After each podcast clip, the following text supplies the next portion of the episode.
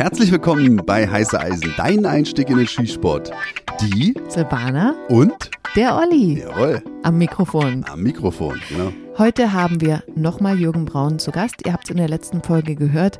Er hat so viel zu erzählen, dass wir einfach gedacht haben, wir splitten das auf zwei Folgen. Deswegen kommen wir heute vor allem auf das Thema IPSC zu sprechen. Ein Thema, das euch sehr interessiert. Ihr fragt immer wieder nach.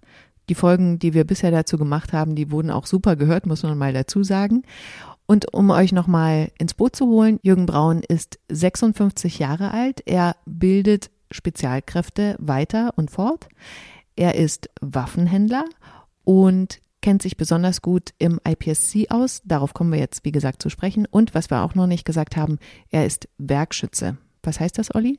Werkschütze bedeutet, dass du halt ja einen Vertrag halt mit einer Firma hast, für die du startest. Die nehmen dich dann halt äh, unter ihre Fittiche, sponsern dich und äh, ermöglichen dir halt auch viele Sachen. Im Gegenzug musst du natürlich deren Waffen dann auch benutzen und testen. Ah, okay. Also das heißt, wenn da irgendwas ist, dann meldet dieser Werkschütze das als erstes sozusagen an die Firma zurück und die können dann nochmal nachjustieren oder wie? Exakt. Also ähm, immer wenn eine neue Waffe rauskommt, kriegt so ein Werkschütze die natürlich als erster in die Hand Boah. und Jürgen geht auf die Bahn, nimmt sich dieses Sportgerät und bringt es an seine Grenzen. Okay, dann wünschen wir euch viel Spaß mit dieser neuen Folge. Wichtig nochmal zu erwähnen, vielleicht abonniert ihr einfach diesen Podcast, dann verpasst ihr garantiert keine Folge und viel Spaß. Ja. Genau, das wollte ich nämlich beim ersten Mal sagen, deswegen voll doof. Viel Spaß. Jürgen, zweiter Teil. Ich grüße dich. Ja, hallo. Da sind wir wieder. Also, okay. Ich denke mal, ihr seid genauso gespannt wie ich auf die weiteren Sachen, die Jürgen noch äh, zu erzählen hat. In dieser Folge wird es um dich natürlich. Das haben wir nämlich schon fast außer Acht gelassen. So deine Erfolge oder deine Ziele, die du noch hast. Aber es geht auch um den Sport, denke ich mal, ich greife jetzt einfach mal vor, der dich in deinem Leben begleitet. Und das ist der dynamische Skisport, das, der, der, das, die IPSC, das IPSC, oder? Oder der IPSC. Ja, also ähm, da kann man jetzt wieder geteilter Meinung sein, ob die, das, der, ich sag einfach mal IPSC schießen. Ja, also um mal kurz zu erklären, wie ich überhaupt dazu gekommen bin. Eigentlich komme ich vom BDMP und habe eigentlich angefangen mit dieses klassische 1500 Schießen, habe mich da eigentlich hochgearbeitet bis zum Master. Jung, ich muss dich kurz wieder unterbrechen, weil da kommt auch manchmal aus manchen Ecken, wir vernachlässigen den BDMP. Wir sind nun mal im BDS, im Verband und ganz klar, BDMP, da gibt's bestimmt auch interessante Disziplinen. Ne? Wir können ja auch mal kurz drauf eingehen, was ist denn 1500, was bedeutet das? Ja, also 1500 ist eine klassische FBI-Disziplin, die umfasst 150 Schuss, die man aus unterschiedlichsten Entfernungen schießen muss. Da fängt man an bei 5 Meter, 10 Meter, 15, 20 und auch 50 Meter Kurzwaffe. Stehend, kniend, Barrikade, Anschlag, das ist da alles in diesen Disziplinen drin, die man quasi schießen muss. Wie gesagt, äh, umfasst 150 Schuss und man kann 1500 Punkte sozusagen erreichen. Deswegen nennt sich die Disziplin 1500er. Das klingt richtig spannend, ist aber nicht dynamisch, oder? Das ist der Unterschied dann zum IPSC. Ja, genau, ist eigentlich mehr so eine statische Geschichte, dass man eben immer fest auf feste Position steht. Man muss natürlich auch diese Sachen auf Zeit schießen, also sie sind mit Zeiten hinterlegt, aber halt nicht dynamisch, dass man jetzt irgendwo ein Parcours ablaufen muss. Und so habe ich eigentlich angefangen, weil ich damals wo es mit dem Skisport losging, war das so der Verband, wo man gehört hat, okay, Bund der Militär- und Polizeischützen. Man kam da auch eigentlich nur rein, also ich, wie gesagt, ich bin ja nur Zivilist, mit zwei Befürworter. Man musste Tatsache damals zwei behördliche Befürworter haben, die das befürwortet haben, zu sagen, okay, den Herrn Braun, den können wir im BDMP aufnehmen oder nee, den lassen wir lieber raus. Das war damals so, so 93. Und so bin ich dann halt Mitglied im BDMP geworden und habe dann eben halt mit dieser klassischen 1500er Disziplin angefangen, habe auch mich mal kurz verlaufen, kann man sagen, in der zweiten Disziplin, die nennt sich Bianchi Cup. Die ist ein bisschen dynamischer, weil dort auch bewegliche Scheiben sind. Hatte mich auch mal kurzzeitig interessiert, aber dann irgendwie in Wannsee gewesen und durch eine Halle geschaut und auf einmal so Wände gesehen, die alle noch dunkel waren zu dem Zeitpunkt. Und da haben die Leute geschossen. Und da habe ich mir gesagt, hä, was ist das denn? Und habe mir das mal so angeguckt und dachte mir, okay, jetzt kommt ja einer da entgegen, der hat eine Waffe am Holster. Was ist das? Und dann habe hab ich mich darüber erkundigt und dann hat man mir erzählt, ja, das ist IPSC-Schießen, wird vom BDS veranstaltet. Ja, da habe ich gesagt, okay, wo kann man hier eintreten? Und dann, wie gesagt, in Berlin im BDS eingetreten und dann eigentlich seit 99 habe ich mich dann für das IPSC-Schießen begeistern können und habe dann eigentlich sozusagen meine Laufbahn begonnen. Und ja. Und erfolgreich also sehr erfolgreich sogar. Ich kann ja mal kurz beschreiben, das erste oder das, was am meisten so ins Auge sticht in der Räumlichkeit, in der wir uns hier aufhalten, in deinem Wohnzimmer, denke ich, oder in deinem Arbeitszimmer, wenn ich das mal sagen darf, da hängt an der Wand neben halt irgendwelchen Fotos, wo halt Spezialeinsatzkommandos sich bedanken äh, für die Zusammenarbeit, Patches, Messer und so Geschenke halt von allen irgendwelchen spezialisierten Dienststellen europaweit. In der Mitte dann die ja, wie viel sind es, die da hängen? Wie heißen die nochmal? President? President's Medals, ja. Okay, das sind so an einem lila Band und da muss man, oder beschreib du das doch mal ja, selber. Also ich beschreibe das mal selber. also ich habe nämlich noch keine, deswegen mir fehlt da so die Fachkenntnis. Ja, ist kein Problem. Also ich sage jetzt mal so, für jeden IPSC-Schützen ist natürlich das Ziel, mal so eine Präsidentsmittel zu bekommen.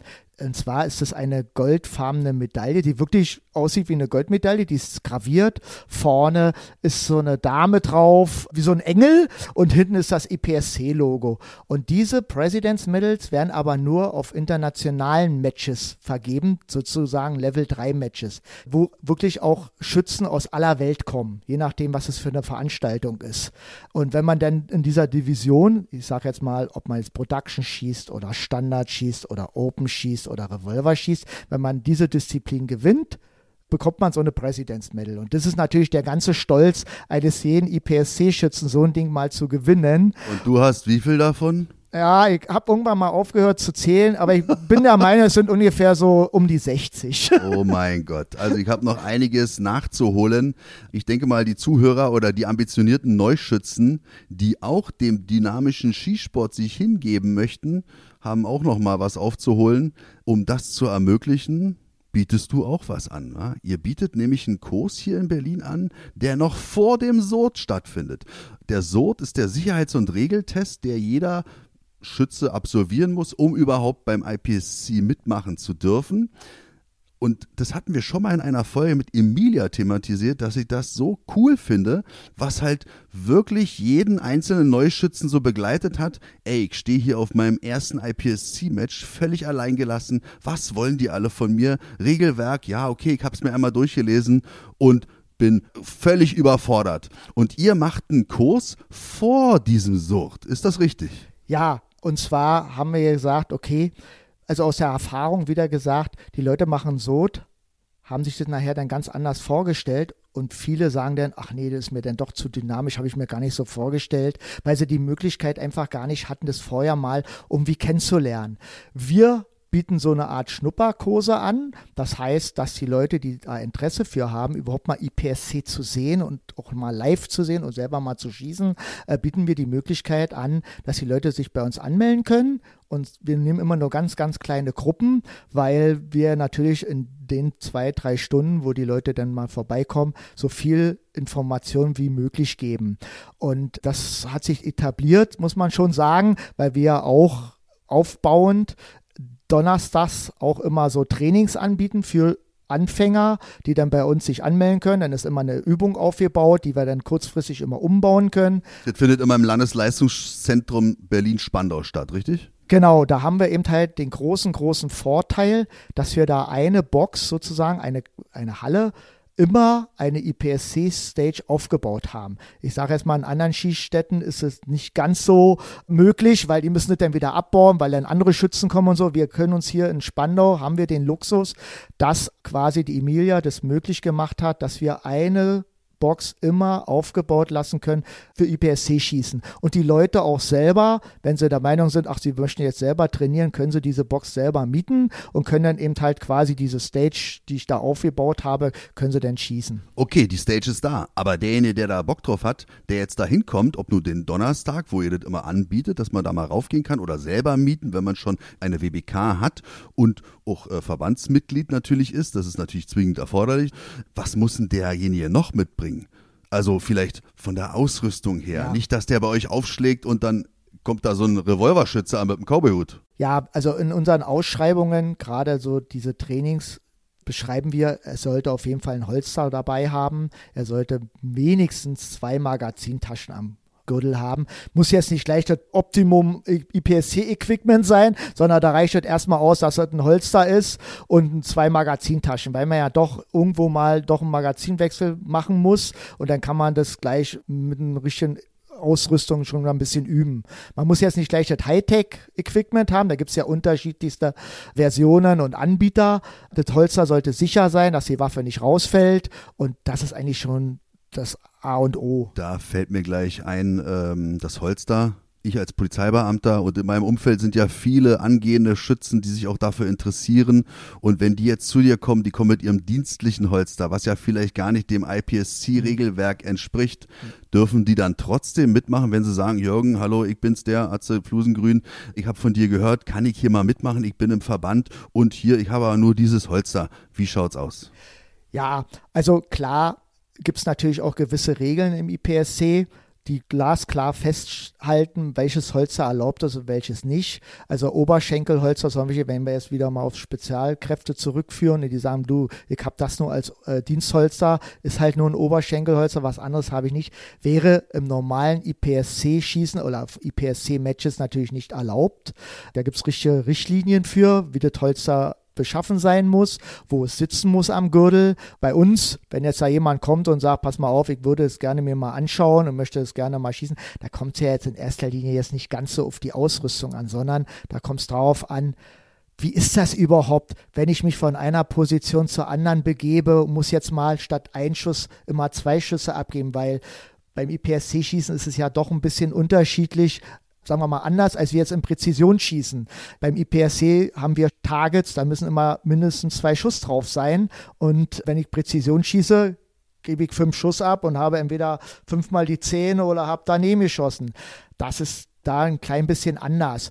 Und da die Möglichkeit den Leuten zu geben, zu sagen, okay, ich versuche jetzt mal auf eine Scheibe zwei schnelle Schussfolgen zu geben oder ich schieße auch mal auf Stahl, äh, der dann umfällt und der dann was auslöst. Das ist ja im Prinzip die Dynamik, die das IPSC-Schießen ausmacht. Da haben wir noch gar nicht drüber geredet, über das Stage-Lesen. Wie lege ich einen Weg fest? Wie schieße ich überhaupt die Ziele, die sichtbar werden? Da kommt ja wieder ein Rad das andere. Äh, der erste ist immer die Sicherheit, ganz klar. Zweitens muss man sehen, okay, wo sind die Targets überall? Kann ich mir die alle so, so, schnell merken? Wie viel Schuss muss ich abgeben? Wo mache ich einen Magazinwechsel? Das kommt ja alles noch dazu. ich muss schon wieder lachen, weil genau das hat Silvana gesagt. Sie hat ja auch bei dir den Kurs gemacht und sie so kam nach Hause. Oh mein Gott, das ist ja eine Wissenschaft für sich. Du musst ja, wie du gerade sagtest, Stage lesen. Da bin ich ja auch der aller. Deswegen bin ich ja auch eine Katastrophe in dem Sport. Und du weißt es ja. Wir können ja noch mal darauf zu sprechen kommen. Da kannst du mir ja auch eine ordentliche Schelte wieder geben. Ich bin ja kein schlechter Schütze.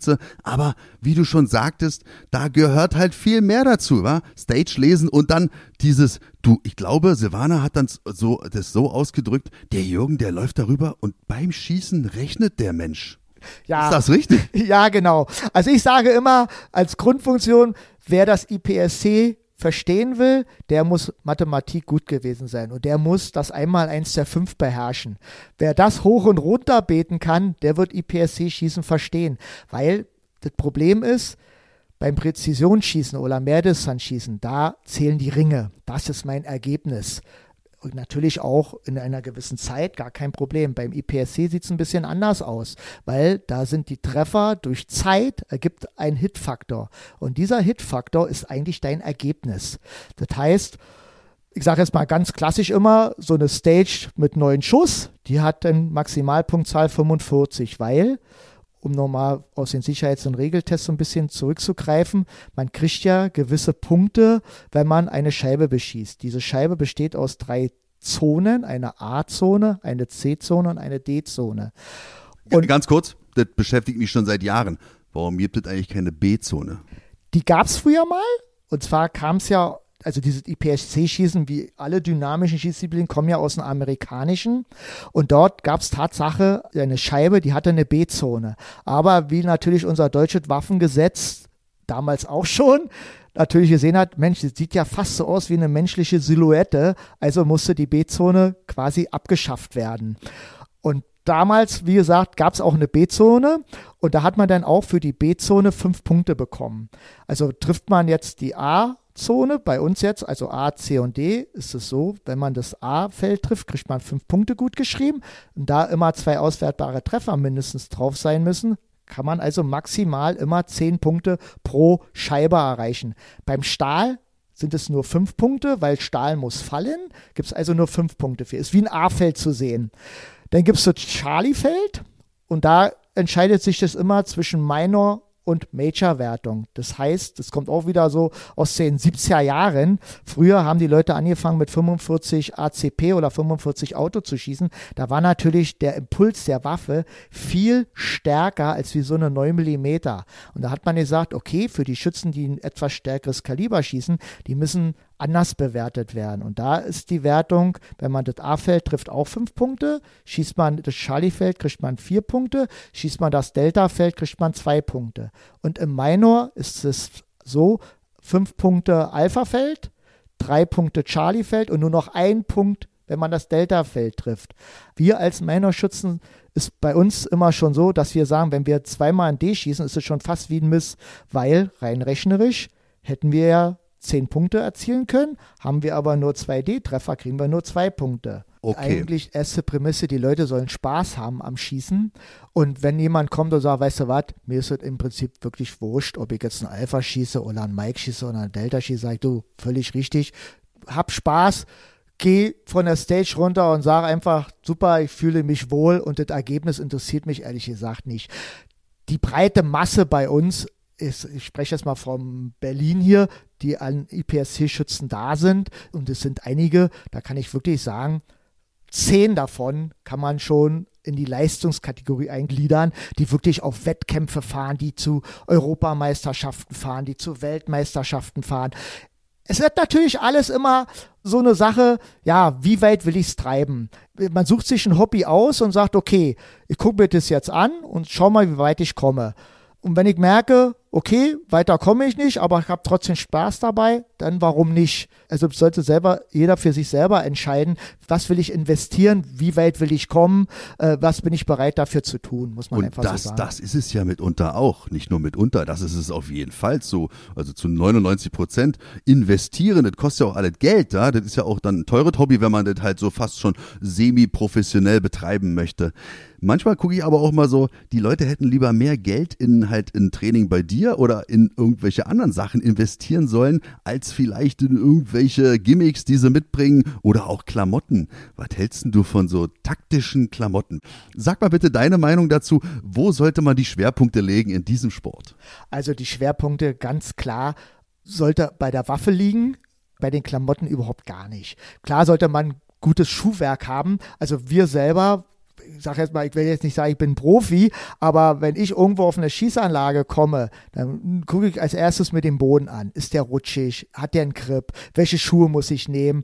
Das ist eigentlich für mich das A und O, weil es bringt mir nichts, wenn ich jetzt äh, in Schuhen da ankomme und rutsche da über den Boden und habe gar keinen richtigen Grip, weil gerade bei uns, äh, wo wir uns ja von einer Schießposition in die andere bewegen und rutschen dann aus und setzen uns dann auf den Hosenboden, das wäre natürlich fatal für uns. Man muss auch nicht in, in Designer-Jeans kommen und man muss auch jetzt nicht in irgendwelchen Hightech-Sachen kommen. Festes Schuhwerk, aber wie gesagt, die Waffe die derjenige hat, die sollte auch zu demjenigen passen, weil es bringt nichts, wenn man jetzt eine Waffe hat, wo man gar nicht mit klarkommt.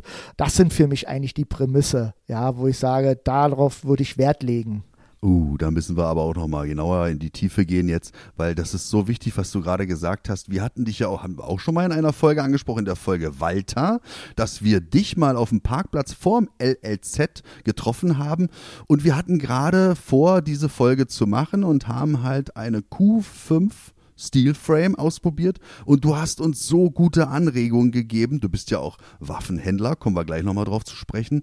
Aber du hast halt auch einen Blick dafür gehabt auf Silvana, auf Frauen oder auf meine körperliche Konstitution, auf meine Anforderungen, auf meine Wünsche auch. Das fand ich so interessant. Kannst du da mal drauf eingehen? Ja, also da ich ja auch, ich sag mal, aus der Not entstanden Waffenhändler geworden bin, weil ich wollte ich, ich wollte es eigentlich nie werden. Äh, dazu mal eine kleine Anekdote. Dadurch, dass ich ja im behördlichen Bereich tätig bin, kam natürlich die Waffenfirmen auf einen zu und die sagen, Mensch, nimm doch mal die Pistole mit und kannst du die da nicht mal so ein bisschen mitschießen. Klar hatte man eine grüne WBK und ich hatte auch als einziger, kann man auch dazu sagen, hatte ich als einziger bei uns in der Waffenbehörde eine Sondergenehmigung. Ich hatte nämlich eine grüne WBK ohne Voreinträge.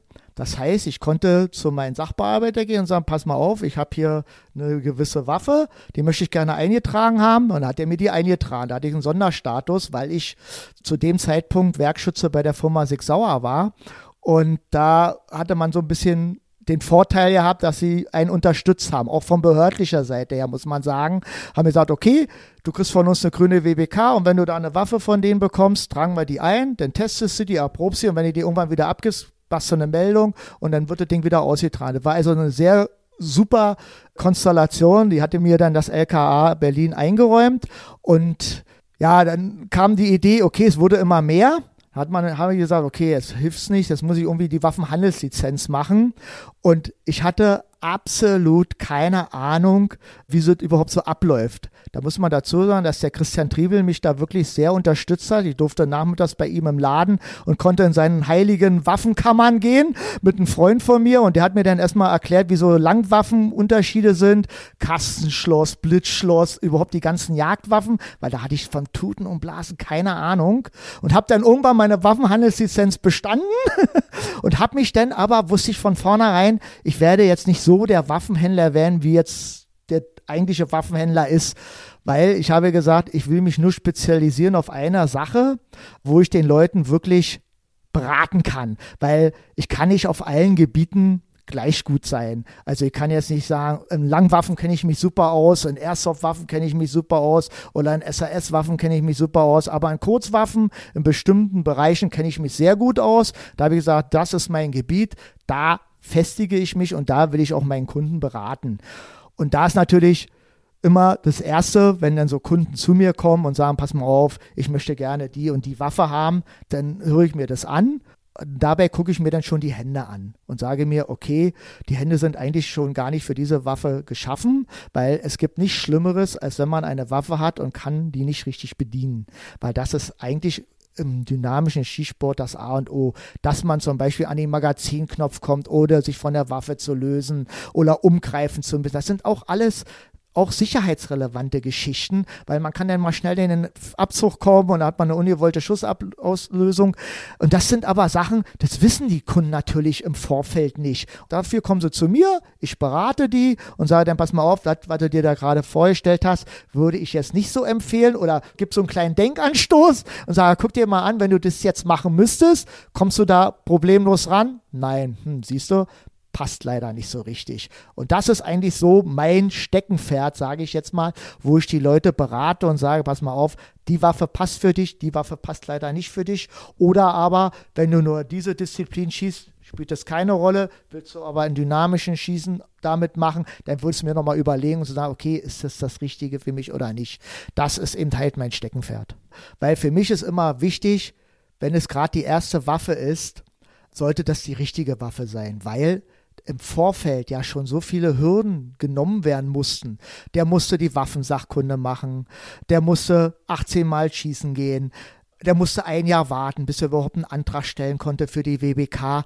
Und dann ist natürlich die Geduld, wenn man jetzt endlich seine WBK hat, ist natürlich dann die Geduld nicht mehr so da. Aus meinem eigenen Erfahrungsbericht kann ich sagen, damals, wo ich meine erste WBK bekommen habe, Da war jetzt noch ein bisschen, ich musste jetzt nicht ein Jahr warten und ich musste keine 18 Schießnachweise nachbringen, war 1993.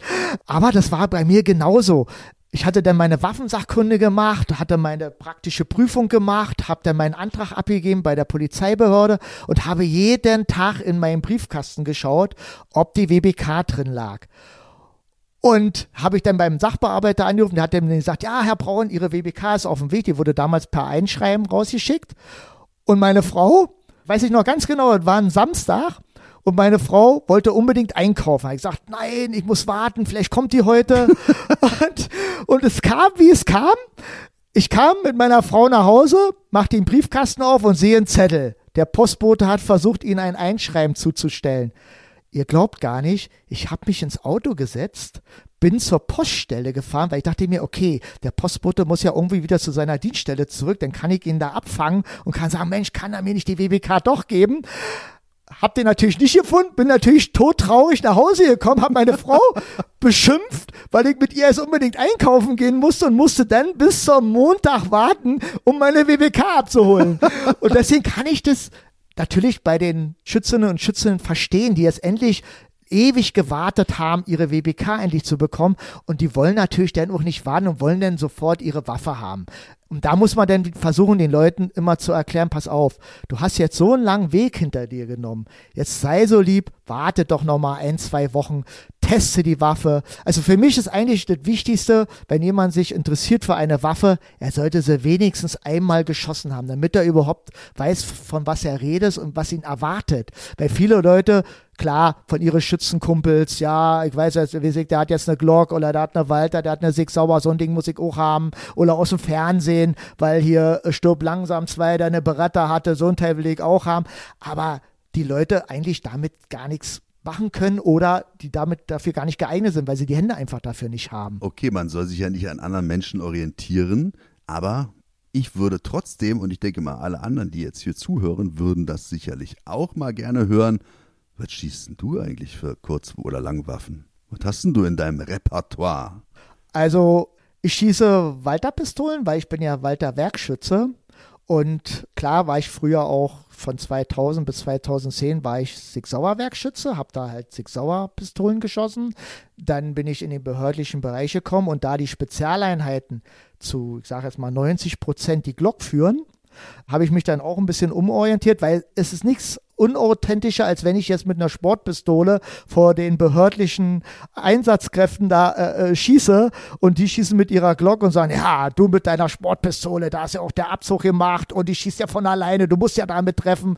Um das aus dem Weg zu räumen, hat man dann gesagt, okay, musst du dich halt umstellen, musst du halt mit einer Glock trainieren und hast dann halt mit einer Glock geschossen. Und dann kam irgendwann die Firma Walter auf mich zu, hat gesagt, Mensch, willst du nicht für uns behördlich tätig werden? Habe ich gesagt, klar, warum nicht?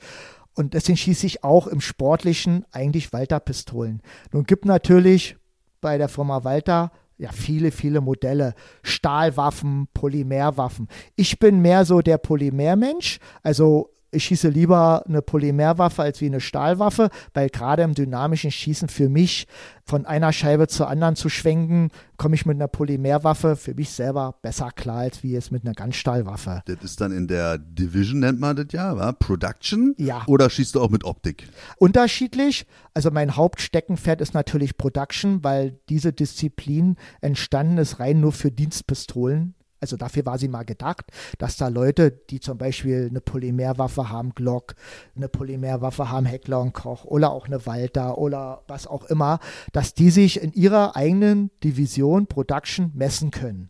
Dann gibt es natürlich auch die Production Optik Division, das auch mit Dienstpistolen, wo man aber eine Optik drauf machen kann. Und dann hat man noch, was für mich rein persönlich ein bisschen Quatsch ist oder wo ich den Sinn nicht so ganz verstehe, dass man dann noch eine Production Optik Light ins Leben gerufen hat. Und bei Production Optik Light und bei Production Optik den Anfänger die Unterschiede oder dass er überhaupt versteht, ja, warum heißt denn das jetzt Optik Light und Production Optik? Da fängt es schon an, dass die Leute den Unterschied gar nicht verstehen können. Ich selber verstehe den eigentlich auch nicht so richtig. ich wollte, ich wollte dich gerade fragen. Ich so, kannst du mir die mal erklären? okay, lassen also, wir das, haken wir ab. ja, aber wie gesagt, also Hauptsteckenpferd natürlich klar, alle Disziplinen, Production, Production Optik, äh, alles, was rein Dienstpistolen sind. Das ist auch mein Bestand, sage ich jetzt mal. Ich bin nicht jetzt so der Langwaffenfreund, also ich habe zwar hier so eine PCC mir jetzt zugelegt, weil damit wollte ich jetzt auch mal anfangen, ein bisschen mit zu schießen, um mal so eine kleine Abwechslung zu bekommen.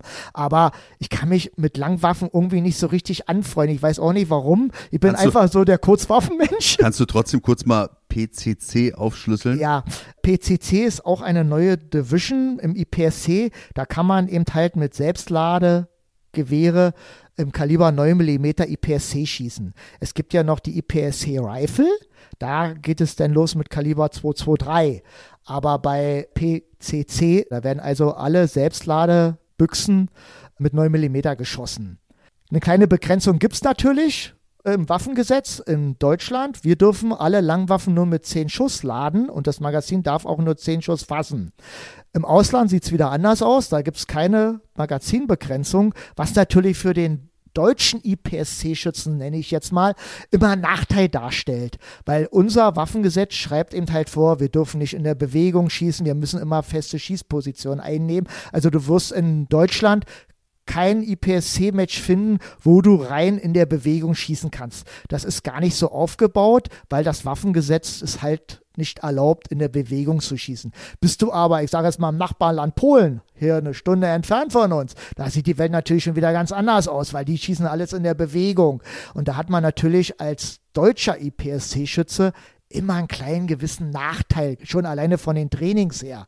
Ja, weil man das gar nicht trainieren darf oder kann. Eigentlich wollte ich dich jetzt fragen, warum schießt du keine statischen Disziplinen? Aber wenn dir das IPSC hier in Deutschland schon nicht dynamisch genug ist, also es ist ketzerisch jetzt ganz gesagt, nicht dynamisch genug ist, dann hat sich die Frage, glaube ich, schon dadurch beantwortet. Nein, nicht ganz. Also ich schieße auch ein paar statische Disziplinen. Klar sind die natürlich mit Zeiten hinterlegt. Also Mehrdistanz zum Beispiel ist eine Disziplin, die mir auch sehr gut gefällt. Man, man hat da unterschiedliche Entfernungen, man hat den letzten Durchgang auf Zeit.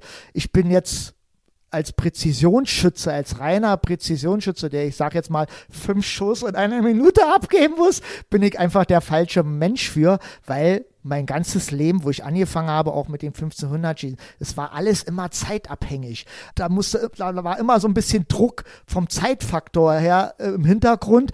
Und ich bin total ungeduldig jetzt, wenn ich jetzt Präzision schießen müsste. Das wäre absolut nichts für mich.